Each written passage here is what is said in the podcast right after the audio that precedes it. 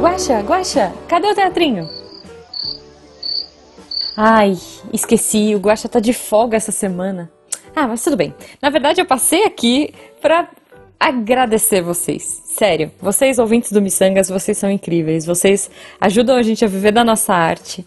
É, esse projeto que a gente estava com dor no coração, assim, de verdade, de dar uma pausa ou a gente procurou alternativas, vamos fazer, o que, que a gente vai fazer, como vamos fazer. Mas a gente falou, hum, vamos fazer uma tentativa e pedir para os nossos ouvintes, pedir para as pessoas que gostam do projeto apoiarem para a gente continuar. E assim, gente, vocês mandaram amor, vocês mandaram carinho, vocês mandaram catim. E conseguimos, conseguimos garantir pelo menos mais uma temporada aí. É, talvez a gente enche o saco de vocês no Natal. Mas assim, é, muito obrigada de coração a todos vocês, miçangueiros, que gostam do nosso projeto, que gostam das nossas maluquices. Eu tô muito feliz mesmo. É um. É um assim, até eu senti que o negócio ia acabar de verdade, eu não tava me tocando do quanto eu sou apaixonada por gravar com, né, com Guacha, por, poxa, curtir com vocês, é, dar risada nas redes sociais, dar risada no grupo do WhatsApp. Então, assim, de coração eu agradeço muito a todos os que apoiaram, mesmo que seja mandando amor, mandando seu carinho, mandando seu apoio nas redes sociais pra gente. Eu acho que se o Guaxa estivesse aqui, ele diria, especialmente para vocês que mandaram dinheiro. É, não sei se o Guaxa falaria isso, mas assim, para todo mundo, a gente ama vocês igual, alguns mais do que outros. e obrigada de coração por essa. por mais uma temporada do Missangas. E eu tô muito feliz que a gente tenha conseguido é, garantir o episódio que vem, que é o episódio que a gente ama fazer, que é do Dia dos Namorados. Então, gente, muito obrigada. A gente se vê em breve. E eu prometo que vai ter teatrinho e a gente vai continuar com as nossas loucuras aí por um bom tempo. E eu espero que por muito tempo. É... E que vocês continuem com a gente. O meu muito obrigada para vocês, um muito obrigada pelo Guacha, que eu sei que ele tá de folga hoje, mas estaria agradecendo e está agradecendo, né? É... E é isso, gente. Ah, vamos pro episódio que tá muito bom, aliás. Eu tava lá e foi lindo. E diretamente de um táxi, mas dessa vez sem velhinhas e sem poodle. Hoje nós estamos aqui com o Brian Guacha, olha só. É verdade, assim, no meu último aniversário eu olhei pro bolo e eu descobri que eu tô velhinho. Mas, ah. ok, sem velhinhas. É, velhinhas, sim. É uma longa história é, que eu já contei pro Brian, mas antes da gente entrar em qualquer assunto, eu gostaria que o Brian desse um oi e falasse um pouquinho pra gente aí onde a gente encontra ele nas redes sociais e afins. E aí, gente, pô, primeiro de tudo, obrigado pelo convite. Sou um grande fã do Missangas. Geralmente, quando oh. me convidam para participar de podcast, eu tenho que explicar que, ah, eu tava lá, um podcast muito antigo e tal. Começou na época em que era tudo mato, mas na real o Missangas é bem mais antigo que eu tava lá. O Missangas acho que é de 2016, né? Ou 2015? É, não tinha mesa naquela época, a gente podia gravar pelado. Exatamente, a gente ainda pode, inclusive, né? Eu sou. Sim, um... é verdade. É, eu, eu gosto muito dos, dos podcasts assim, é, raiz, porque a gente grava em casa, é. grava tranquilo. E eu gosto muito de ouvir podcasts, gosto muito de ouvir Missangas também. Então tô muito feliz de estar aqui. Obrigado pelo convite. Oh, não, é isso, cara. Eu, eu, eu, eu, sou do tempo que o podcast era áudio só. É, é isso. Assim. Hoje a gente pode dizer isso, né? É, assim, não é o foco de hoje. Eu passei por todas as fases. Eu passei pela época de. Não, porque está no YouTube não é podcast. Hoje eu tô. Cara, se a, ah, é pessoa, é se a pessoa tá feliz, deixa ela. Ela pode, deixa, ela pode fazer todo em mímica, sem voz, inclusive. Exato, exato. A gente vai falar daqui a pouco de, de outros projetos que eu me envolvi ao longo da vida, para falar também um pouco uhum. sobre o livro que eu tô lançando, que, que a história da Jujuba, que ela introduziu de leve aqui no começo é, tá lá nesse livro, mas eu fiz inclusive em 2021, 2021, ano passado, junto com o Lucas uhum. Salles, um podcast que a gente falou, pô, vamos filmar, vamos botar no YouTube também, fazer bonito que nem todo mundo. E aí a gente, numa piada de, pô, podcast raiz que a gente grava há tantos anos, a gente grava em casa, grava sem camisa, grava de cueca, do jeito que for, e não precisa nem contar pro ouvinte sobre isso. E aí, pô, agora que vamos fazer em vídeo, vamos fazer de terno. E aí a gente teve a ideia mais idiota do mundo, que foi botar um terno para receber os nossos convidados e filmar e tal. E era um calor horrível, mas foi muito divertido, assim. Nossa. assim. Então eu gosto de podcast das mais variadas formas, desde a, dos tempos mais remotos. Muito bom. Você podia estar de terno e cerola, sei lá. uma cirola estilosa. Sim. Olha aí, fica a sugestão. Ou eu podia estar de terno agora, que não faria nenhuma diferença, mas eu estaria só para sofrer mais, assim, por, por costume. Justo, justo. não, mas antes de mais nada, também conta pra gente das suas arrobas aí, onde Boa. a gente encontra digitalmente, Beleza. virtualmente, vai. Beleza. Bom, eu acho que a arroba mais importante é arroba Brian Riso, que é o meu Instagram. É onde eu tenho estado mais ativo é, nos últimos tempos. Tenho também o Twitter, é que é arroba Brian, o que denota há quanto tempo eu estou no Twitter e o quão velho eu sou por lá. Mas eu tenho usado menos o Twitter, assim, a gente estava até falando um pouco sobre isso agora, antes de começar essa gravação, né? Que o Twitter tem uhum. se tornado um lugar meio hostil, assim, meio chato. Eu, eu realmente não tenho frequentado tanto. Mas arroba Brian Riso é o lugar, e eu dou uma dica melhor ainda, porque como a gente está falando de coisas das antigas, eu sou um cara que gosto uhum. muito de ter sites. Então, o site do Eu Tava Lá, que é o meu podcast principal, por assim dizer, ele tem os linkzinhos de tudo lá, né? Então o site é eutava.lá e lá tem as Olha. minhas redes sociais. Então acho que é um lugar legal para entrar. Muito bom. Eu gostei muito da arroba, da arroba não. Do, do site. Link, é. Sim, eu registrei. Que, tipo, não sei Laos. nem chamar isso. eu registrei esse URL no Laos, é uma, uma conta em Gente. dólar que eu pago todos os anos com muita felicidade. Porque não é muito fácil de conseguir isso hoje em dia. Nossa, mas o nome é muito bom. Ficou maravilhoso, cara. muito obrigado. E se você quiser encontrar eu e a Jujuba, tanto no Twitter quanto no Instagram, arroba Marcelo Gostin, arroba RP. Não, arroba errei. Opa! tô... Olha aí, eu, tô, eu, gravei, eu gravei isso agora há pouco de novo. Se você quiser encontrar a gente tanto no Twitter quanto no Instagram, arroba Marcelo Agostinho, arroba Jujubavi. Ah, muito bem. E Boa. graças a vocês, seus ouvintes lindos, que estão apoiando e que estão fazendo com que o Missangas continue aqui, Guaxa. O Missangas continua aqui. Continua, não morreu. Não morreu, não morreu e passa bem, vou dizer mais. E a gente agradece, né? garantimos aí mais uma temporada, pelo menos espero. Isso. Continue apoiando a gente para o Missangas continuar. Gente, muito obrigada. Pelo... Vocês podem a partir de um real, mas a gente gosta mais de vocês se vocês apoiarem por 9,90. Não, mentira, a gente gosta igual. PicPay e Padrim, procura lá Micangas Podcast. Estamos lá aguardando vocês para o melhor grupo de WhatsApp da podosfera brasileira.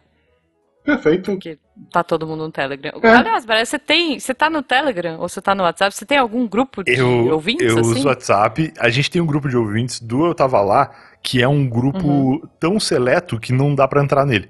Ele é um grupo que quando a gente lançou lá em 2018 o modelo de assinaturas era pelo PicPay na época, e eu criei um plano uhum. específico que era para entrar no grupo de WhatsApp.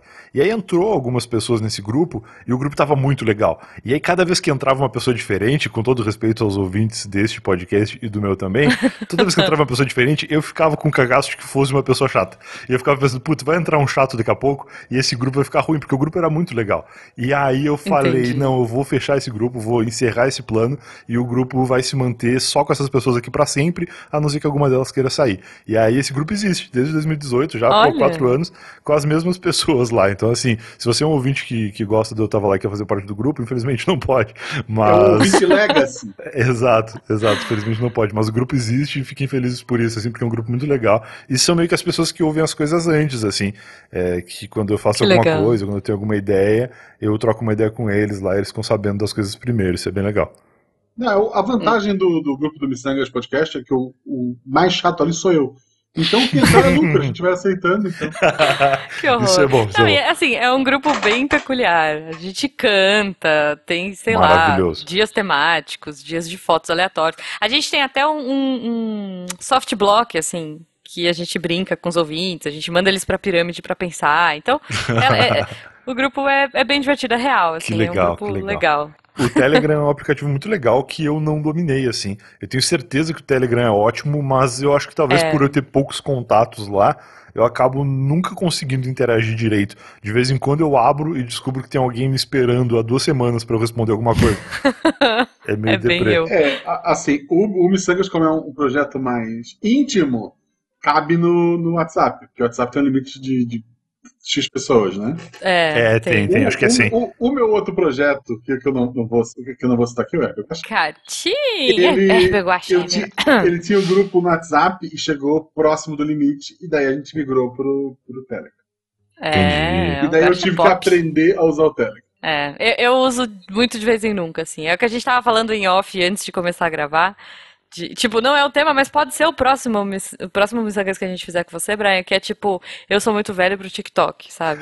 Me chama. Sou... Me chama que eu sou. É eu isso. Porque eu não, não manjo muito do Telegram. Eu uso ele meio como um WhatsApp, assim. Eu entro, mando umas mensagens e saio. Mas aí, é. de repente, tem coraçãozinho, é, mar, marcaram você. Eu já não sei, entendeu? E geralmente. O que eu aprendi quando... a fazer lá foi mandar emoji diferente. Sim. E, e, geralmente, quando surge uma novidade no WhatsApp. A gente comenta, pô, olha só isso aqui, que legal e tal. E aí sempre vê alguém falar, ah, no Telegram isso aí já existe há anos. E aí eu sempre penso, pô, olha só, mais uma prova de que o Telegram é realmente muito legal, eu que não entendi só. É, é isso, é isso. Eu, agora, inclusive no WhatsApp essa semana apareceu tipo curtir, né? É, um é você reagir a um comentário. Gente. Existe há milênios. É. Exato. Isso eu até sabia que tinha. Isso é legal de curtir. Não é o tema, a gente já se perdeu de curtir. É, a gente, é miçanga. Mas é legal. A gente já volta. Mas é legal de curtir porque às vezes é uma coisa assim que a pessoa espera uma resposta tua. Tu não sabe o que responder, deixa um coração. Ah, bom, é igual o Twitter. É isso. Pronto. Gostei, gostei. Vou, vou, vou aplicar isso no, no. Na vida. WhatsApp. É, na vida é uma boa também. Olha só, mas antes da gente entrar no assunto desse episódio, é, a gente não pode passar sem fazer perguntas aleatórias pro Brian. Opa! Né, Guaxa? Por favor. Porque é isso. Então, assim, eu vou começar, eu, eu vou me inspirar, né, no título, olha aí, do podcast, né, do Eu Tava Lá. É, aliás, a gente nem falou do Eu Tava Lá, Brian. É verdade. Assim, ouvintes escutem. é, eu tava gente, lá, é muito bom. A, gente, a, a medida que faz parte do tema, acho que a gente explica daqui a pouco. Tá perfeito, bom, tá bom. Perfeito. Então, mas escutem o podcast, eu tava lá. A minha pergunta é assim: geralmente você não tá nos lugares, né? Você não. Você tá ouvindo um convidado te contar uma história Exato. bem aleatória. E aí a minha pergunta aleatória é assim: aonde você gostaria de estar é um evento histórico, um evento da ficção, um momento de um livro que você gosta, de um filme, Massa. de um jogo. Aonde você gostaria de estar? Naquele momento? Porra, que legal. Pô, que baita pergunta. Eu, falando rapidamente, eu tava lá, ele é um podcast que vai ao ar toda segunda, sempre com um convidado diferente, contando uma história que viveu. Eu nunca sei que história o convidado vai contar, eu só ligo, a gente conversa e em algum momento a história aparece. E eu sempre ouço junto com o ouvinte, assim, né? Eu tô me surpreendendo enquanto a pessoa conta, tanto quanto quem tá ouvindo esse podcast depois.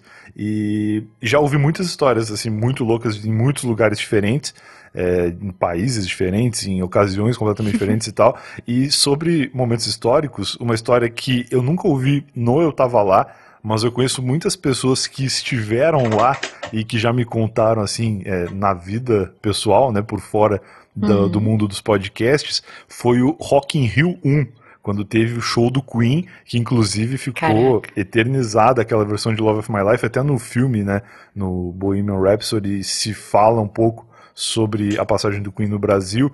E não só pelo Queen, o Rock in Rio como um todo muito legal, mas acho que a época, né, 85, quando aconteceu aquele primeiro Rock in Rio, assim, era um momento do rock mesmo, né? Era um momento em que uhum. grandes bandas ainda estavam ativas ali é, e frequentando esses palcos. Então, pô, eu gostaria muito de ter estado no Rock in Rio 1, porém eu não tinha nem nascido e faltavam 5 anos para eu nascer. Então, não deu para eu ir, infelizmente. Mas deve ter sido um baita momento histórico, assim, para frequentar e contar para os outros depois. Em 90, é. 96 tu já tava vivinho, né? 96 sim, eu nasci em 90. O... Ah, pô, é, não, não dá. É. o que, que rolou em 96? É. Planeta Atlântida Mamonas Assassinas. Porra, teve isso? Eu nem Nossa. sabia. Teve, teve. Pô, eu também estava na sexta série. Mas, agora pensando, 96 a gente pensa que foi ontem, né? Agora eu fui para pensar, um pô, também não podia ter ido. É, cara, eu tinha 10 anos. Não, eu lembro de ter visto o vídeo depois, tocar na Atlântida, a que louco. Vivo. Mas, tirando o Dinho do Mamonas, que agora ficou fácil, quem morreu e tu queria que fosse vivo para te contar uma história no podcast? Porra, baita pergunta, né? É se eu falar Fred Mercury vai ficar chato porque eu acabei de falar de Queen. e Dinho também fica muito fácil porque tu acabou de falar de Mamonas. Eu acho que. É. Pô, eu vou, vou contar um, um, um, Eu tava lá breve e muito rolê aleatório agora. Em 2019, um pouquinho antes da pandemia, eu fui passar as férias na Bahia. eu fui com a minha namorada para um hotel lá na Praia do Forte, um lugar muito legal, inclusive. E, e, foi um pouco frustrante porque foi uma virada de ano que a gente falou, pô, 2020 vai ser o ano, 2020 vai ser muito legal. a gente tá passando uma virada de ano espetacular aqui, hotel legal, tudo legal e tal. Ai. E aí aconteceu o que todo mundo sabe que aconteceu. Mas em 2019, na Cara, virada não, lá na assim, praia. Só um, um, O que? Pode falar. Eu, eu fiz com o meu outro podcast crescendo, eu gastei uma grana em cartão de visita, em marcador de um monte de coisa. Deve pegar é verdade. Tipo, duas semanas antes de sair a notícia do, da Covid. tu pensou assim, não, esse ano ainda. vai ter muito evento, eu vou em todos os eventos levando meu cartão. Porra, vai, agora, agora vai, agora vai. Não, esse, esse foi, um, foi, um, troço que aconteceu assim que prejudicou um pouco a gente. Mas em 2019, no final de ano, lá em, em 31 de dezembro, a gente estava passando o Réveillon e tal, e quem estava na Praia do Forte naquele momento era Adriane Galisteu, grande apresentadora Olha. brasileira aí, uma pessoa muito legal que conheci lá. Fizemos inclusive aulas de funcional juntos no hotel com o personal ali, fazendo os exercícios e tal, porque também estava nos meus planos que em 2020 eu estaria frequentando academias e, e mantendo a forma física, coisa que também não aconteceu de maneira nenhuma, inclusive é. ganhei muitos quilos durante a pandemia. Mas, conversando com a Adriana Galisteu, eu, eu não falei sobre esse assunto porque é muito delicado, mas ela é ex-mulher de Ayrton Senna, né?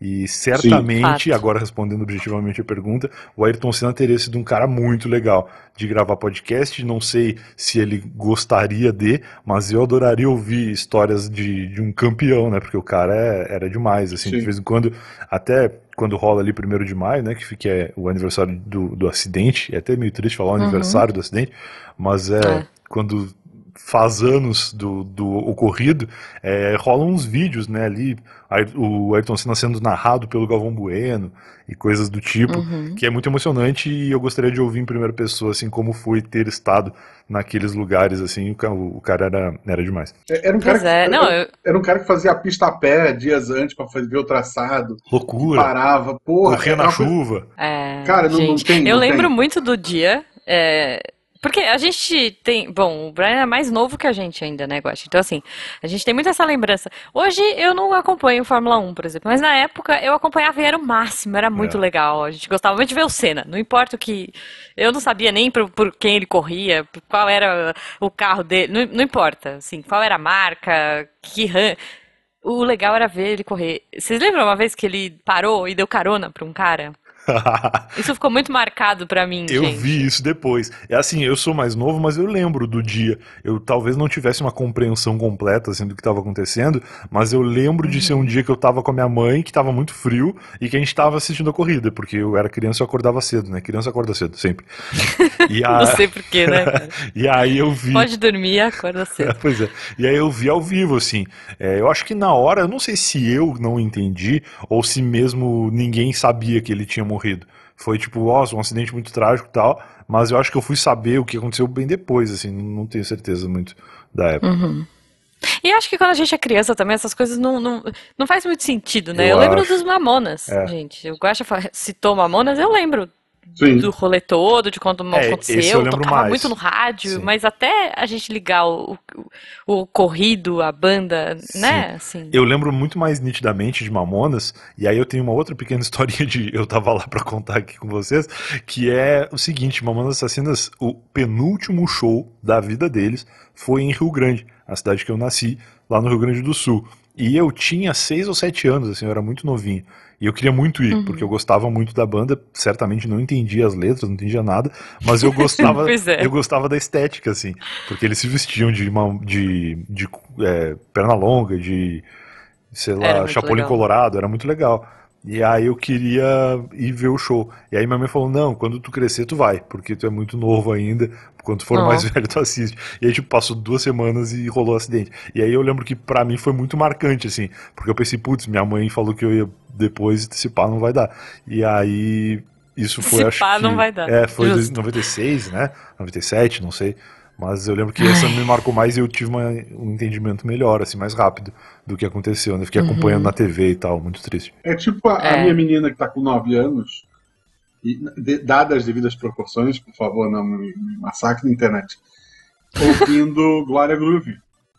Esses dias ela uhum. tava extra, extra, não sei o que. É, é, venha me ver fazendo merda. A minha esposa só ficou olhando pra mim. Eu tava tocando no rádio, eu vou saber, ela tava no tablet.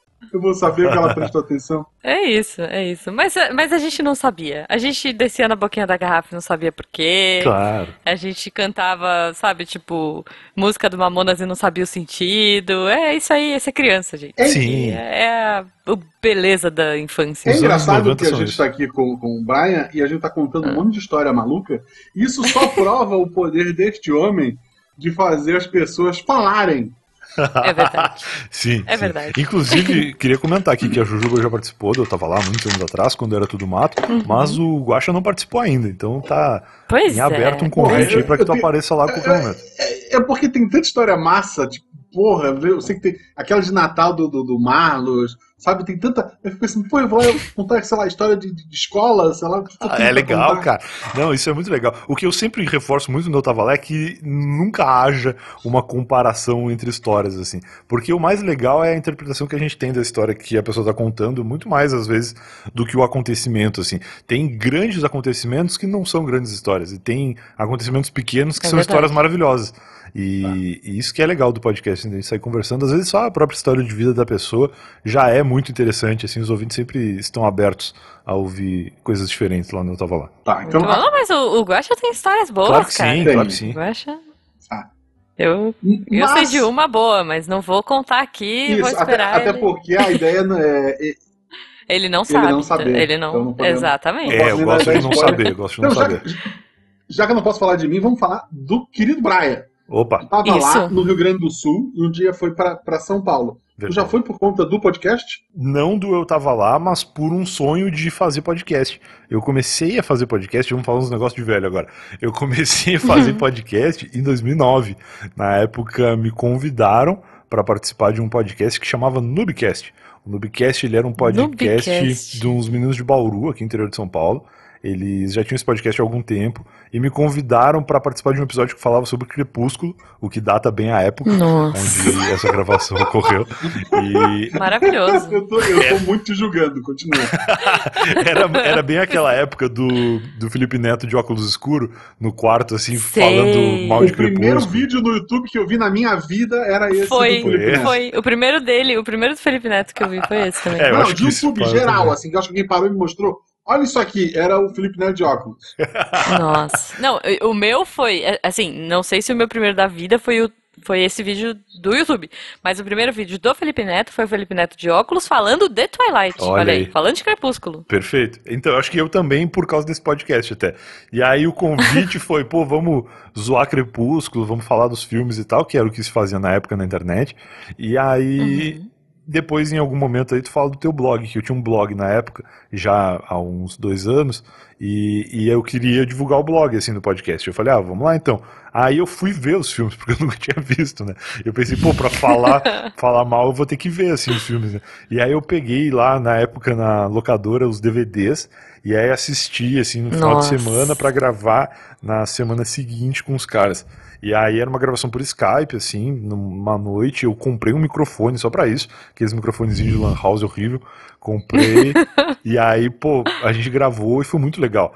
Eu nunca tinha sequer ouvido um podcast.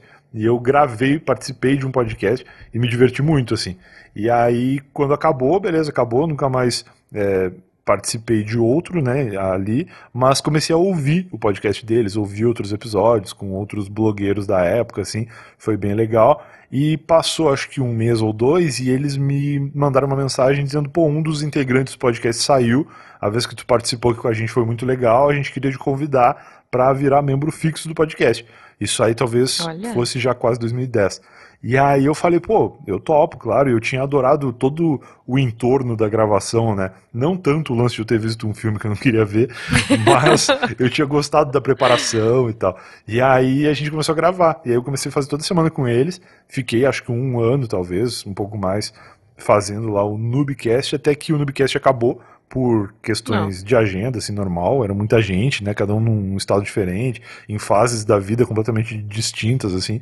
Eu tinha, na época, uns 19 anos, e tinha uns caras muito mais velhos, já que trabalhavam, e tinha um outro moleque muito mais novo, que estava na escola, então era meio difícil, assim, de bater as agendas sempre. E aí acabou. Uhum. E aí eu fiquei com muita vontade de fazer outros, e eu fiquei sempre tentando engrenar uns podcasts diferentes, assim. E em 2013, eu comecei um podcast junto com o Gui Toledo. Gui Toledo, que é youtuber aí e, e, era músico na época. Hoje ele faz mais canal de YouTube focado em construção e coisas de casa, decoração e tal. Mas na época ele era músico e a gente tinha um projeto juntos que chamava Do Cassete. Do Cassete era um projeto de músicas que eram músicas é, bem-humoradas, assim, paródias e tal. E, e nós tínhamos uma equipezinha ali, um, eram quatro sócios que trabalhavam para fazer os vídeos. O Gui cantava, a gente escrevia junto, editava, subia no YouTube e na época era um sucesso bem considerável assim pro YouTube de 2013. E tinha um podcastzinho que a gente tava fazendo juntos e tal. E aí eu comecei a achar que dava assim para para vir para São Paulo e abrir um pouco mais de, de portas para fazer outras coisas, né? Porque meio que tudo acontece aqui, né? E aí uhum. eu, eu vim. Em 2013, final de 2013, em janeiro de 2014 eu já estava com um apartamento aqui, na época em Osasco, que foi um lugar muito estratégico para mim assim nos primeiros anos em São Paulo, porque o custo de vida era mais baixo, porque tinha muitos amigos que é. moravam lá. E é perto, né, de São Paulo. É super e... perto de São Paulo. Quando precisava uhum. vir fazer alguma coisa em São Paulo, era tipo meia hora de, de transporte público, assim, rapidinho eu chegava. E aí fui morar em Osasco e, e, fiquei, assim, nunca mais saí de São Paulo. Fiquei em Osasco até 2019 e, e depois vim morar em São Paulo mesmo. Mas gosto muito, uhum. assim, de, de, toda essa região aqui e me sinto muito em casa. Então, de certa forma, eu vim. Vim muito por causa de podcast, mas não era o eu tava lá ainda na época. Eu tava lá, demorou um pouco mais para nascer. Uhum. Não, muito bom, cara. Eu fico pensando. Nossa, aliás, os ouvintes. Tem ouvinte que pode ser que nem entendeu o trocadilho, o trocadilho do no cassete. É, do cassete. Do cassete, é verdade, porque, porque, o logo era uma fita cassete e a ideia era brincar que ah, era um projeto do cacete e tal. Só que Sim. fita cassete é um negócio que se tu não tá vendo ali, se pá de nome tu nem sabe o que, que é. A pessoa mais jovem, né, não pode não ter é, compreensão então. do que se trata.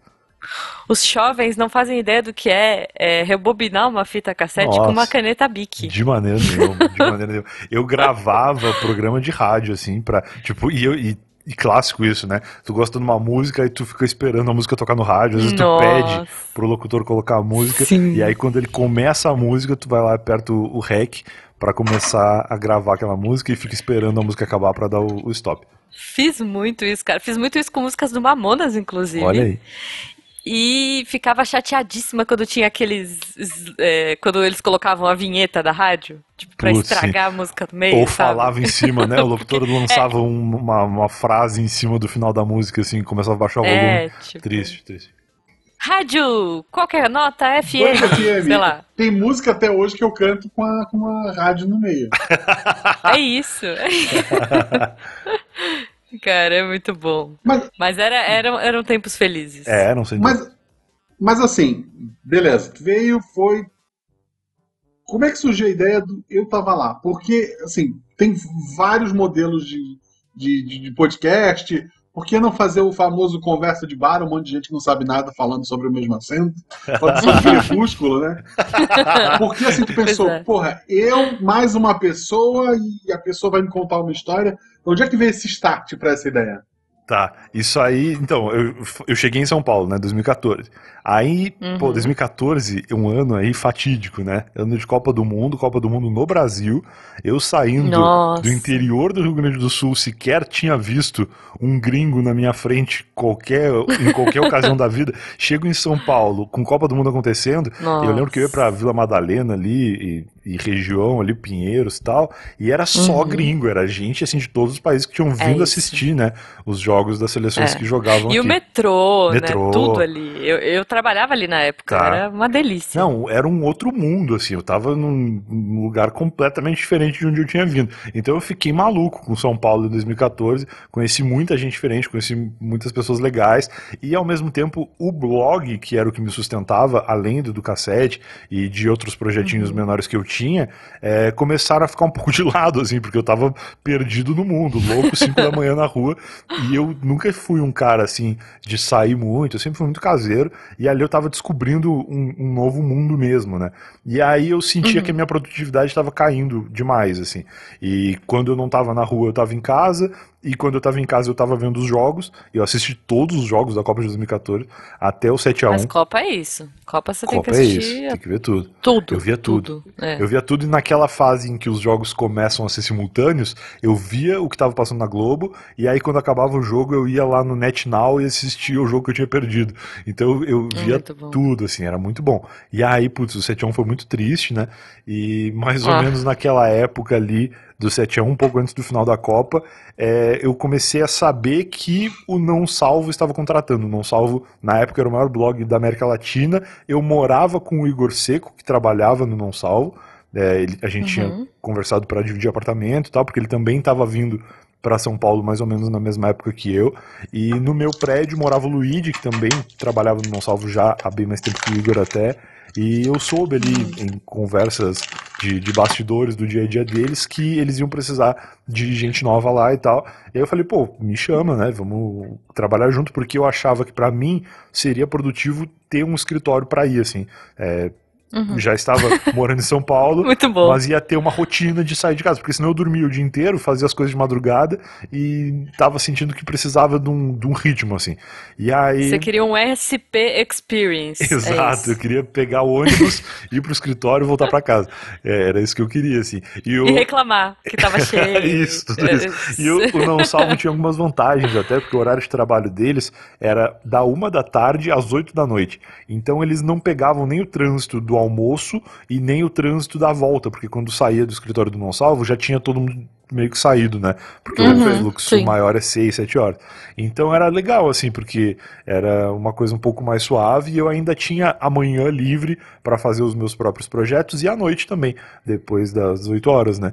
Então eu achei uhum. que ia ser legal e entrei no Não Salvo em setembro de 2015. E a, ah, não, perdão, desculpa, não é setembro de 2015, é setembro de 2014 mesmo. Foi o próprio ano da Copa, porque em 2015, uhum. e agora isso tem a ver com a resposta que eu tenho a dar pro Guacha, é que em 2015 começou mais ou menos essa época, em agosto, setembro, começou o Não Ovo, que era o podcast do Não Salvo que era um uhum. projeto que eles já tinham de fazer é, as pessoas conversando sobre algum assunto, mas na época a ideia era que fosse em vídeo e essa ideia juntou com uma proposta de um estúdio de podcast que era de criar o podcast do Não Salvo. Na época, como eu disse, o Não Salvo, o maior blog da América Latina de humor. É, uhum. É, ter um podcast seria bom para esse estúdio de podcast divulgar o trabalho deles e para o Não Salvo entrar numa nova mídia, né? Porque era um blog que estava muito consolidado, mas que na época não tinha entrada em outros formatos. Assim. Eu, na época, assim, quando surgiu essa primeira formação do, do Não Salvo, a gente que faz podcast sentiu um aumento de, de pessoas procurando podcast. Uhum. Tanto de, de, de ouvintes, assim, alguma coisa, mas tu via que é, muita gente que nunca tinha ido atrás do que era podcast, ele começou a ir atrás. Então eu acho que é, é essa. Quando não salvo, né? Aquele gigante, um monte de maluco que tava lá só vendo imagem, meme e texto, descobriu que era podcast, e a gente sentiu uma onda, muita gente fala, ah, porque a Globo entrou. Não, eu senti que quando é, surgiu essa primeira versão do Não Salvo, a gente sentiu o impacto. Foi muito louco essa época. E é engraçado porque agora, né, 2020, as pessoas começaram a descobrir podcast com vídeo no YouTube. As pessoas vêm falando sobre, pô, o que, que, tu acha desse boom de podcast? E a gente que tá fazendo há mais tempo, a gente já viu vários booms, né? A gente, eu, eu lembro do boom de 2010, eu lembro do boom de 2013, eu lembro do boom de 2015, que eu acho que teve um pouco de influência mesmo do Não Ovo, né? Surgindo ali, trazendo uhum. ouvintes, é, trazendo leitores de blog para se tornarem ouvintes de podcast. E depois teve quando, uhum. em 2018, quando o Spotify começou a botar podcast. Então foram vários booms, assim. Globo, assim. A é. Globo, o William Bonner falando de podcast no Jornal Nacional tal. Então foram uhum. vários booms, assim, vários momentos diferentes, né? E esse foi um momento mágico para mim, porque como eu disse, eu saí do Rio Grande do Sul querendo fazer podcast e de repente o Não Salvo me oferecia uma estrutura que eu nunca imaginei ter, que era de gravar podcast presencialmente com pessoas que já estavam naturalmente ali trabalhando naquele horário, né? Porque o podcast uhum. nasceu, mas o blog já existia há muito tempo e as pessoas já estavam lá. Então a gente gravava o Não Ovo em uma hora de trabalho que a gente já estava junto mesmo. Então a gente só teve que botar uns microfones lá e começar a gravar, né? E isso para mim era muito legal, porque eu adorava fazer podcast já desde muito antes, e a gente foi meio descobrindo junto ali como fazer o um podcast naquele, naquele universo. E aí foi direto, assim, em 2015 o Não Ovo começou a, a fazer, começou a gravar, começou a bombar, e aí em 2016 a gente começou a fazer outros podcasts dentro do, uhum. do Não Salvo mesmo, então Não Ovo já ia pro ar na quinta e na sexta, na terça-feira eu apresentava um podcast que chamava Se Eu Fosse Você, que era lendo cartinhas dos ouvintes e ah, tentando ah, ajudar a dar conselhos, ajudar a resolver problemas e tal, era muito legal. Na quarta-feira eu participava de um podcast que chamava Bicuda, que era sobre futebol, e na quinta e na sexta uhum. já tinha o Não Ouve, tinha uns outros podcasts lá que eu não participava, mas que estavam também sendo é, gravados, né, produzidos lá dentro do escritório do Não Salvo. E aí, pô, 2018 mais ou menos, eu já eu ainda estava fazendo podcast terça, quarta, quinta e sexta, e eu não tinha nenhum podcast na segunda-feira. E aí eu, eu lembro que a gente saiu num recesso de final de ano, assim, eu viajei lá pro sul, e eu fui falando para minha namorada assim, pô, eu vou voltar para São Paulo em isso foi de 2017 para 2018. Eu vou voltar em uhum. 2018 e eu quero começar um podcast novo na segunda-feira. Só para poder falar que eu faço podcast de segunda a sexta, porque é tipo o sonho da minha vida, assim. é um bom motivo. Isso, fazer podcast todos os dias vai ter um podcast meu no ar. E aí eu fui nesse recesso, assim, passei a viagem pensando nisso. E quando eu voltei em janeiro, eu já estava com a ideia formatada. E aí agora eu vou responder a pergunta do Guacha, que é assim, como que eu cheguei nesse formato? Eu já fazia o Não Ovo há muito tempo, e o Não Ovo ele era um podcast que tinha episódios temáticos. Então a gente tinha um tema lá e a gente falava sobre esse tema e naturalmente a gente contava as nossas histórias a ver com esse tema. Então uhum. tinha um tema lá que era, sei lá, é, histórias de, de bar. E aí a gente contava umas histórias de vezes que a gente foi no bar e aconteceu alguma coisa. Ou histórias de infância. Aí contava sobre as nossas histórias de infância. Só que o Não Ovo já estava no ar há três anos e pouco. Então meio que as nossas histórias estavam esgotando. Não tinha mais o que uhum. contar. Não tinha mais tanta coisa, até porque eu tinha passado os últimos vinte e poucos anos da minha vida dentro de casa. Não era muito de sair, né? Eu tinha umas histórias do último ano, assim, que eu vivi em São Paulo. No mais, o resto era tudo em casa, tranquilaço, né? E aí eu comecei a sentir que o ouvinte se identificava muito com histórias, gostava de ouvir histórias dos participantes, mas que as histórias dos participantes eram sempre finitas.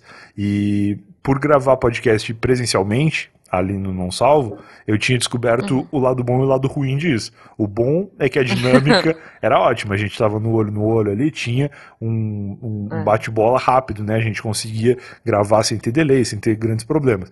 Mas o lado negativo era que a gente não conseguia gravar com gente de fora. Se eu quisesse gravar com um amigo que mora no sul, eu não podia, porque o cara não ia vir para São Paulo só para isso, né? Eu não teria como bancar isso também. Então eu uhum. pensei, preciso de um podcast que as histórias sejam infinitas e eu preciso de um podcast que eu consiga gravar remotamente sem ter problema. E aí a maneira que eu encontrei de gravar remoto sem problema é não ter outros participantes a não ser eu e a pessoa que vai contar a história, porque é fácil de sincronizar. São só duas faixas, né? Sim. E a maneira que eu encontrei de gravar remoto, é, aliás, de gravar com pessoas de longe, era ser remoto. Uhum. E aí o tava lá virou isso. Eu até criei o formato de ser uma ligação telefônica, que na verdade nunca foi, é sempre uma chamada de Skype ou de Google Meet ou de qualquer coisa, mas eu finjo que é uma ligação telefônica para justificar porque que muitas vezes o áudio do convidado não é tão bom e o meu áudio eu faço o que eu posso para ser bom, mas não posso garantir que o convidado vai ser sempre, né? E isso não pode ser um empecilho. Sim. Eu quero gravar com qualquer pessoa e se ela não tiver equipamento para gravar comigo, ela vai gravar com o microfone do celular mesmo e tá tudo certo. Então Sim. foi assim que nasceu o Eu Tava Lá, lá em março de 2018, começo de 2018. A gente tem um, Isso é muito legal. A gente tem um episódio com o Falcão o, é. o áudio dele tá uma merda. eu vou deixar de Sim. gravar. Tem gente falando do Falcão, lado. Né? Não, não dá, tem, tem as é. duas empresárias dele fofocando do lado da chamada. É isso. não, eu tive episódios memoráveis do Eu Tava Lá também que o áudio não colaborou. Mas, pô, vai deixar de gravar? Não tem como. A gente tem que aproveitar que é. o convidado tá ali. E às vezes o ouvinte talvez não tenha noção. Mas para gravar um podcast, muita coisa tem que colaborar, assim. E o convidado uhum. estar à tua disposição por 30 minutos, por uma hora, é uma coisa assim que não é qualquer pessoa que consegue, dependendo do convidado, inclusive, é muito difícil, muita negociação antes, né?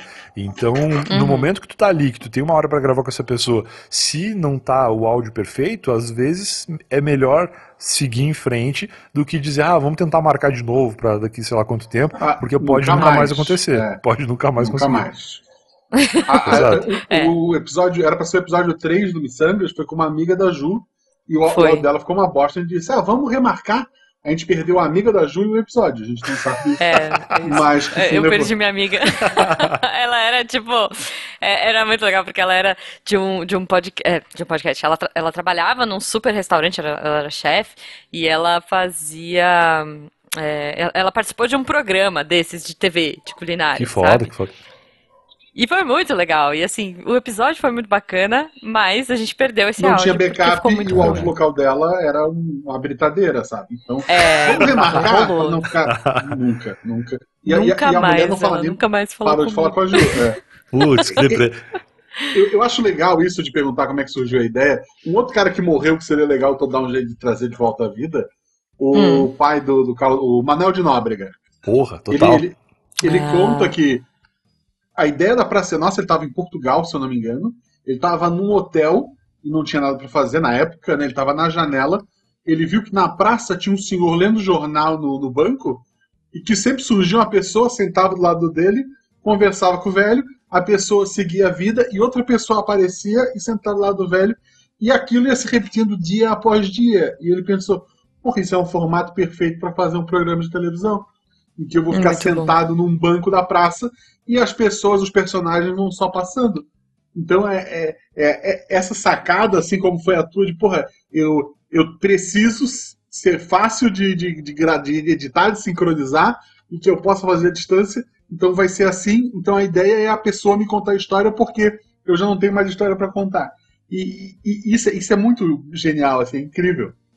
É muito bom, é muito tu... bom. É, é, mais ou menos tipo a Missangas, né? Que a gente pensou assim, poxa, queremos fazer uma coisa juntos, mas é, não vamos fazer nada muito grande pra gente se perder em muitos áudios e tudo mais. Vamos sempre ter um, um convidado. convidado.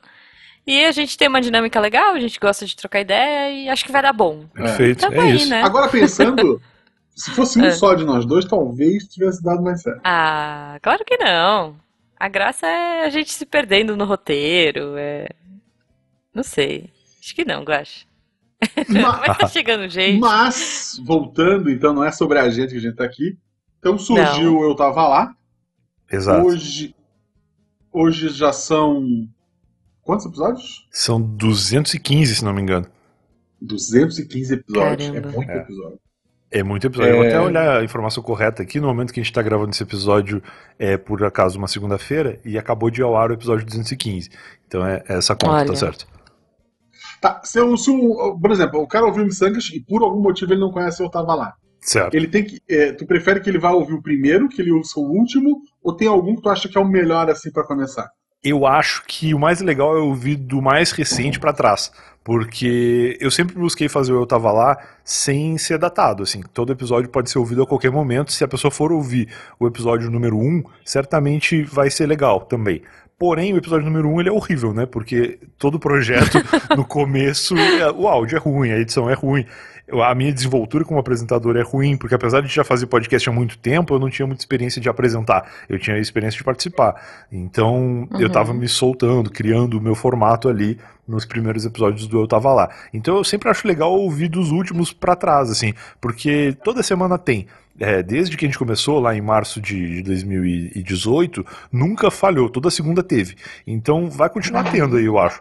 Então segue ouvindo os da semana, começa a ouvir Boa. agora, ouve o último, ouve toda semana, e se tiver um tempo, se quiser ouvir mais, aí vai ouvindo os mais antigos, porque tem episódios muito legais. Eu, eu, eu, eu lembro, acho... eu lembro que nos primeiros tem Vidani, que, é, que é do. Tem o Marlos, né, que eu já citei aqui. Eu acho tem. que é os primeiros, né? Tem, tem. O Marlos, inclusive, voltou várias vezes, o Vidani voltou umas duas vezes depois, porque isso é uma coisa legal de falar do começo do podcast, assim. Para começar o formato, para começar o projeto, eu achei seguro começar com os meus amigos. Então eu comecei chamando só gente que eu já conhecia. Eu passei acho que um ano fazendo só com podcasters e de preferência podcasters uhum. que eu já conhecesse, porque eu não queria ter dificuldade de gravar é, com alguém estranho, porque eu já tinha dificuldade suficiente com as outras coisas que estavam acontecendo ali no podcast. Justo. Né, de gravar, de apresentar, de, de, de interagir com a história, de fazer capa, editar, divulgar, enfim. O começo era todo muito difícil. Então eu passei muito tempo fazendo só com, com conhecidos, assim. E, e, foi uma época bem legal. E muitos desses conhecidos voltaram várias outras vezes depois. E, e isso é uma coisa que eu gosto que aconteça.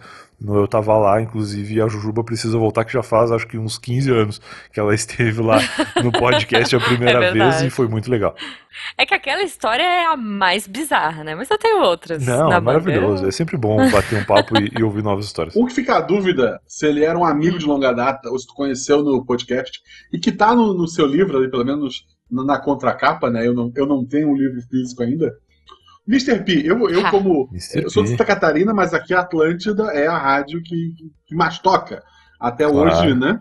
Sim. Então, porra, adolescência, várias noites ouvindo Mr. P Pijama, claro. né? Tocando nossa madrugada.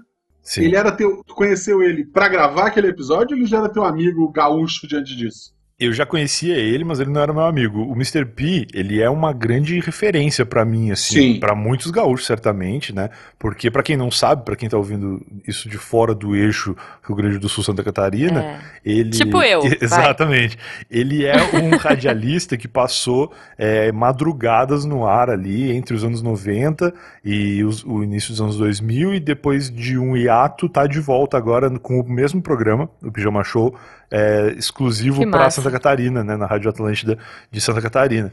E o programa dele chamava-se Pijama Show e era um programa focado para pessoas que estavam acordadas na madrugada e que não queriam dormir. Isso é uma coisa que ele conta, inclusive, no episódio que ele participou do Eu Tava Lá, que quando ele era mais novo e gostava de ouvir rádio, ele percebeu que o radialista da madrugada era aquele cara que queria fazer tu dormir. Era o cara que falava calminho, que tocava umas musiquinhas calminhas. E ele não queria tipo dormir. Tipo antena 1, assim. Exato. Ele não queria dormir, ele queria ouvir música. Ele estava acordado naquela hora, ele queria ouvir Sim. as músicas daquela hora. E aí Aí ele foi pro rádio anos depois e criou esse programa, que é um programa animado como um programa do dia, mas que passava na madrugada e por uma época, inclusive, até às seis da manhã. Começava às 10, 11 da noite Caramba. e até às seis da manhã. E eu, jovenzinho ali, adolescente, ouvia o programa nessa época, chegava atrasado na escola todas as manhãs, era uma maravilha, mas eu gostava muito de ouvir. E aí, por acaso, eu conheci o Mr. P num evento lá em Rio Grande ainda. É, a gente tem até uns vídeos de, desse dia que a gente jogou bola, fez uma partida de polo aquático vergonhosíssima, que ninguém sabia jogar polo aquático, gente. numa piscina lá. E, e foi, muito, okay. foi muito legal, porque a gente trocou uma ideia, eu falei que eu gostava do programa, nessa época eu já tinha uns 22 anos, talvez. Já acho que nem sei se eu via ainda. O programa existia certamente, acho que eu ouvia assim. Mas enfim, é, troquei essa ideia com ele, depois nunca mais a gente se falou. Trocamos umas ideias assim ao longo da vida, mas depois disso nunca mais. E aí, quando uhum. eu tava lá, já existia ali uns 40 e poucos episódios, eu falei, pô, vamos tentar gravar com o Pi. E aí eu fui atrás e consegui é, o contato dele. A gente gravou um episódio que foi muito legal. Na época o Pijama Show não tinha voltado ainda, mas ele contou várias histórias da vida dele que como legal. radialista, como artista, e relembramos esse acontecimento lá em Rio Grande, que estava muito claro para ele assim ainda, apesar de já fazer uns 10 anos dessa história. E foi muito legal, assim, foi um episódio bom. E quando eu resolvi escrever o livro, eu lembrei de umas coisas que ele me falou fora do ar, assim, sobre que, pô, que ele tinha gostado muito do Eu Tava Lá, que o, formato era legal, uhum. e que eu sabia isso aí, aspas dele, assim. Ele falou que eu sabia ouvir as histórias, que é importante convidar pessoas que soubessem contar as histórias, mas se eu não soubesse ouvir, não seria tão interessante. Eu falei, porra, eu preciso que o Pi fale de novo esse negócio sobre a importância de ouvir Porra, na orelha. Pra minha mãe ouvir, né? é, tipo, na orelha do livro, eu preciso disso, porque é muito poético tu ter uma orelha que fala sobre saber ouvir, né? A orelha do livro falando sobre a importância de escutar. E aí eu, eu mandei mensagem para ele. Aí eu já tinha o WhatsApp dele, já tinha conversado com ele muitas outras vezes. Falei, Pi, tem como fazer uma orelha pro, pro livro que eu vou escrever e tal? E aí, na hora, ele já mandou assim uh, um texto. E aí acabou virando o, a, a, a, parte mais legal Ai, ali, que, que é a parte que tá fora do livro, né? Que quem pega o livro fechado assim já, já lê. Então acho que foi bem bacana. Não, muito legal, um, cara. Um, um parece, eu vou tentar até um dia trazer ela aqui para o Missangas. e se eu achar o contato, eu empresto pro Brian. Tem uma menina na Atlântida hoje, aqui de Santa Catarina, que é a Fernanda Cunha. Tá. Essa menina ela começou aqui em Blumenau, hoje ela está em Floripa, pro, pro estado todo. E imagino que daqui a pouco essa guria tome o Brasil, ela é bem nova. Que legal. Eu, de, eu dei ela pra ela na oitava série. Caraca. Uhum. Eu fui, tipo, que regente massa. da turma dela, é por ela, e, sabe? É, o, o, pai dela, tipo, o pai dela é o Jorge Som, ele é conhecido aqui na região por ter um carro de som que andava pelas ruas divulgando as coisas, né? E, cara, eu uhum. fico imaginando. E ela já gostava de cantar, ela sempre gostou dessa parte de. Ela queria ser cantora na época, ela, na oitava série, né, que ela foi minha aluna. Eu fico imaginando por que histórias que essa guria tem para contar. Porque do, do pai que mexia com instalar som em festa e andar com carro de som pelas ruas, o pulo que foi ela ir para uma rádio pequena aqui em Gaspar, que é interior da Santa Catarina, Sim. ir para Atlântida, Blumenau e agora tá em Floripa, sabe? Porra, é, eu tenho muito orgulho, Fernando, se um dia você ouvir isso, né? Que tenho massa. muito orgulho da, da pessoa que você chegou e eu como seu professor. Geografia, oh. não sei que efeito tem, mas fico muito orgulhoso, cara, assim. Oh, muito bom. Que legal, eu, cara. Eu, eu, cresci com a Atlântida e até hoje, assim, eu vou levar minha filha no colégio. É a rádio que a gente está ouvindo e tal. É, é, é, muito bacana e é uma rádio de origem gaúcha. Total, é uma rádio que é de Porto Alegre, né? Mas que lá em Rio Grande também tinha repetidor e, e o estúdio próprio da Atlântida lá. Eu acho que meio que só a gente entende assim a importância é. da Atlântida, porque parece até meio besteira a gente falando, quem a, a Jujuba provavelmente tá sentindo isso, tipo, pô, não, não entendo por que isso é tão importante para eles, é só uma rádio, sabe? E, e pra gente, pô, isso é, era muito grande. Eu lembro que o primeiro currículo que eu mandei na minha vida foi pra Atlântida. Nunca ninguém respondeu. Olha. Nunca responderam. Ah, Nunca nem me recusaram. Como assim? Perderam a oportunidade. Mas eu, eu ah. depois gravei com muita gente da Atlântida. No Eu Tava Lá, tem participação de, pô, dezenas de radialistas e, e, pessoas que hoje são meus amigos, assim, que estão ou que, que estiveram massa. na Atlântida. Então, pô, é uma rádio muito importante, assim. Ah, é, que eu, legal. Eu fui esses dias no grupo de, de padrinhos, no outro grupo de padrinhos, falar em reação em cadeia e muita gente saiu de, do sul, o pessoal não sabia o que era. É, não sabe, não, eu... não sabe. Ah, não, não teve um falando, eu sei, reação em cadeia de perfeito dominotes. Não, não sabe do é. que eu tô falando. É a banda. Eu, eu ia pensar isso, mas. Maravilhoso. Brian, mas olha só, Cara, a gente vai ter que fazer com certeza uma parte 2, uma parte 3, uma parte 4. Porque eu falo porque, assim... muito, né? Isso aí é um Não, negócio... porque é muito bom, é, porque é, é uma legal. delícia. eu, eu queria tá só... vendo? Você escuta muito. Nesse isso. você tem a oportunidade de falar. Exatamente. Muito, só, era, aí que eu, era aí que eu ia entrar. Porque no Eu Tava Não, Lá... Antes, é. Não, deixa eu só comentar rapidamente, porque no Eu Tava Lá, é. eu tô há quatro anos escutando as pessoas. Então, quando alguém diz assim, fala alguma coisa, eu tenho um monte de coisa é. pra falar. E aí, lá eu não tenho tanto espaço de falar, mas quando eu posso, ah. eu não calo a minha boca. Então, obrigado pelo espaço. Mas eu adorei, eu acho que tem que ter mais, assim. É, mas eu queria que você contasse só, tipo, apesar o editor vai brigar com a gente depois, vai puxar nossa orelha, mas desculpa, Rafa. É, eu queria que você me contasse, assim, tipo, alguma experiência, porque você fez o livro, você escolheu as histórias que estão lá, sim. você reescreveu essas histórias, sim, né? Sim. Tipo, do seu jeito.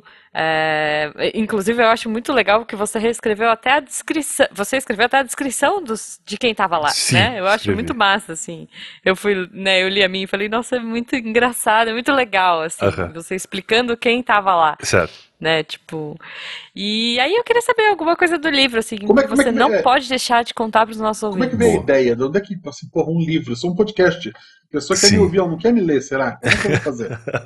pois é, isso, isso aconteceu até que bem cedo. Eu tava lá, tinha acho que uns 50 episódios, e eu tava com vontade de, de levar para outro lugar, assim. Porque na época, uhum. lá em 2018, uhum. eu sentia que o podcast não alcançava todas as pessoas que eu queria que alcançasse, sabe? Os ouvintes que me uhum. acompanharam do Não Ovo, dos outros podcasts que eu fiz, ele e até do próprio Noobcast, é engraçado que até hoje, às vezes eu estou em algum evento ou recebo alguma mensagem de um cara que fala, pô, eu te ouvia no Noobcast, cara, isso é uma história de 15 anos atrás, assim, e é o mesmo ouvinte que gostava do que eu fazia lá naquela época, apesar de que devia ser horrível, se os primeiros episódios do Eu Tava Lá são ruins, imagina 2009, devia ser um terror, mas as pessoas, elas, elas meio que ouvem e acompanham, assim, e eu queria tentar atingir gente diferente, e aí eu comecei a pensar em formatos e tal, e existia, uhum. lógico, a possibilidade de fazer em vídeo, assim como hoje se tornou mais popular, mas eu acredito muito que o Eu Tava Lá é um formato legal de não ver, é um formato legal de tu ouvir e imaginar aquela história que está sendo contada, sabe? Por mais que Sim. nos podcasts de vídeo as pessoas também contem histórias, eu sou uma pessoa que eu fico sempre reparando, pô, o, a camisa do cara é legal, sabe? E tu fica vendo a camisa e tu meio que desfoca um pouco da mensagem, da, da conversa que está acontecendo. Tu fica olhando uhum. o cenário, tu fica olhando o cabelo, tu fica olhando várias coisas e, e perde um pouco daquele visual que o podcast de áudio transmite, né? E, e, eu acho que a outra mídia que tem isso é livro, né? Quando tanto que sempre uhum. falam que os livros são sempre mais legais do que os filmes, porque no livro o orçamento é ilimitado, né? Tu tá lendo a descrição de alguma coisa no livro é e na tua cabeça aquilo é fantástico. E às vezes quando tu vai fazer o filme não tem como fazer tão legal quanto na cabeça das pessoas é. E aí eu queria, pô, eu acho que tem histórias do Eu Tava Lá que merecem ir para um livro, assim, para que muitas pessoas que nunca vão ouvir ou que ainda não ouviram o podcast leiam e, e, se divirtam, assim como eu me diverti ouvindo, e assim como vários ouvintes do podcast se divertiram também escutando né, o Eu Tava Lá. Uhum. E aí eu falei, pô, vamos, vamos selecionar algumas histórias tal. Eu fui atrás de entender como se escreve um livro, porque não é fácil. Eu achava na época que era difícil, e eu descobri que é muito mais difícil do que eu imaginava. eu comecei a escrever esse livro umas duas vezes, assim, e, e tava ficando bom, e aí eu pensava, pô, tá legal, mas não é isso que eu quero. E aí foi muita luta até eu ir no Google pesquisar como escrever um livro, e aí eu descobri o trabalho da Gabriela Gasparim, que é uma jornalista e escritora que tem um projeto chamado Vidaria, que depois se transformou numa editora, onde ela presta uhum. uma consultoria de como escrever livros, muitas vezes até escreve junto, que foi praticamente o que a gente fez no livro do Eu Tava Lá, que foi assim, eu escrevia as histórias, mandava para ela, ela dava uma mexida ali no, na, na ordem dos acontecimentos, montava tipo um roteiro das histórias, e aí depois a gente uhum. transformava isso num capítulo do livro, então foi um trabalho feito a quatro mãos, assim. E a gente até gravou um episódio do Eu Tava Lá, que eu acho que é bem legal para quem tiver interesse sobre livros e coisas do tipo. É o episódio número 213, onde a Gabriela foi a convidada e a gente falou sobre a crise dos 28 anos, que por acaso foi aos 28 anos dela que ela teve essa ideia de largar tudo dos trabalhos de jornalismo que ela fazia para se focar em escrever livros. E foi aos 28 anos que o Eu Tava Lá nasceu também, né? Aos meus 28 anos.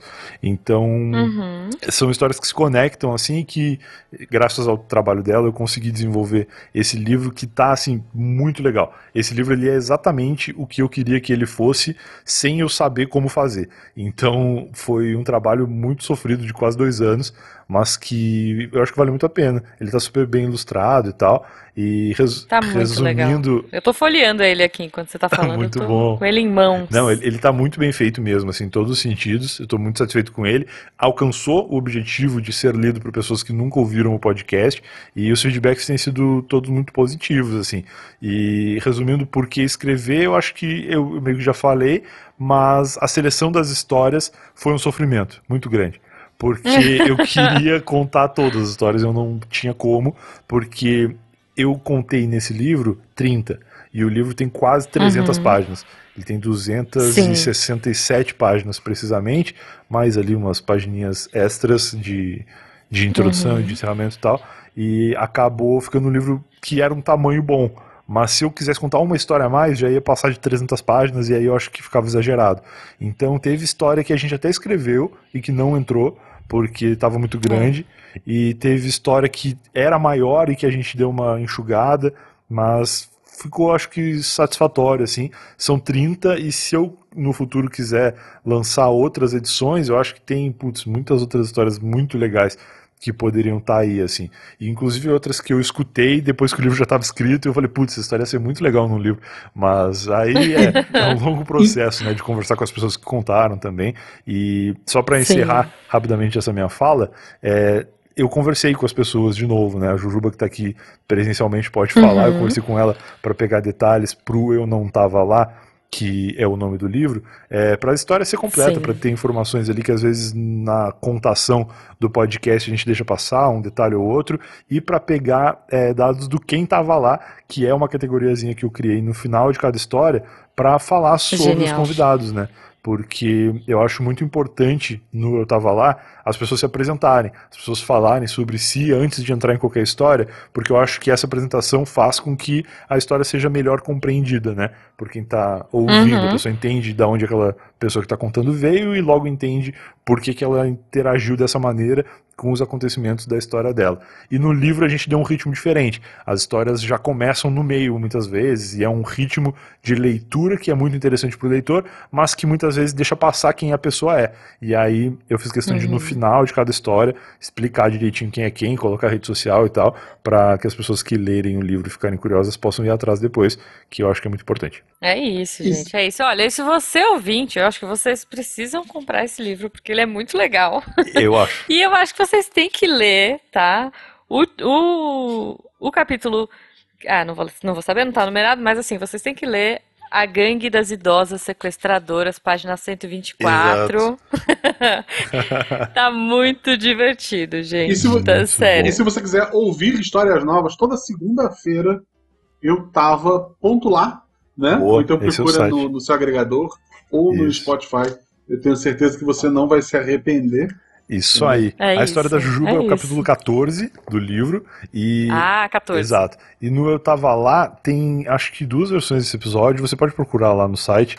É, eu acho que não deve ser difícil. E eu tô procurando no Google aqui para dizer. É o episódio 17.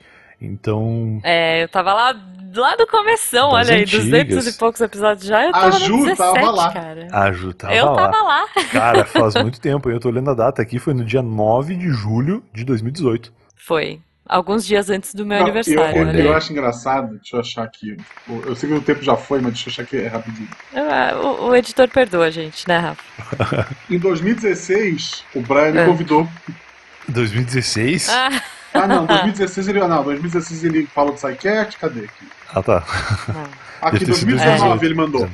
Opa. Fala, tudo bem? Então pra gravar eu tava lá, eu falei, vou pensar uma história boa e te respondo tá, olha tá aí, olha aí, assim, que picareta. Boa. Eu fico muito feliz que ele ainda fale comigo, muito obrigado. Mas, cara, Mas sabe sou... É um picareta.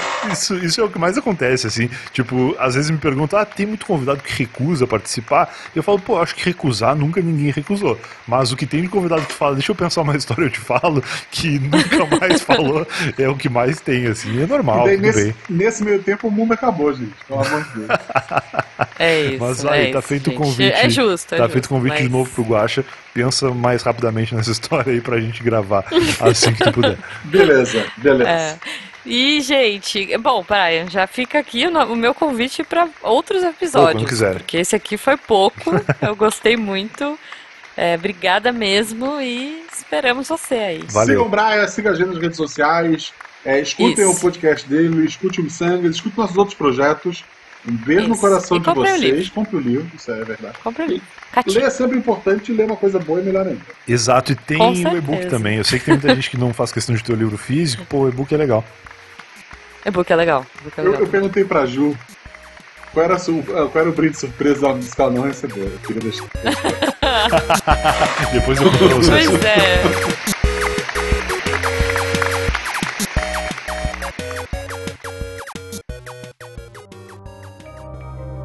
Este programa foi produzido por Mentes Deviantes. deviante.com.br. Este programa foi editado por Tapcast. Edições e produções de podcast.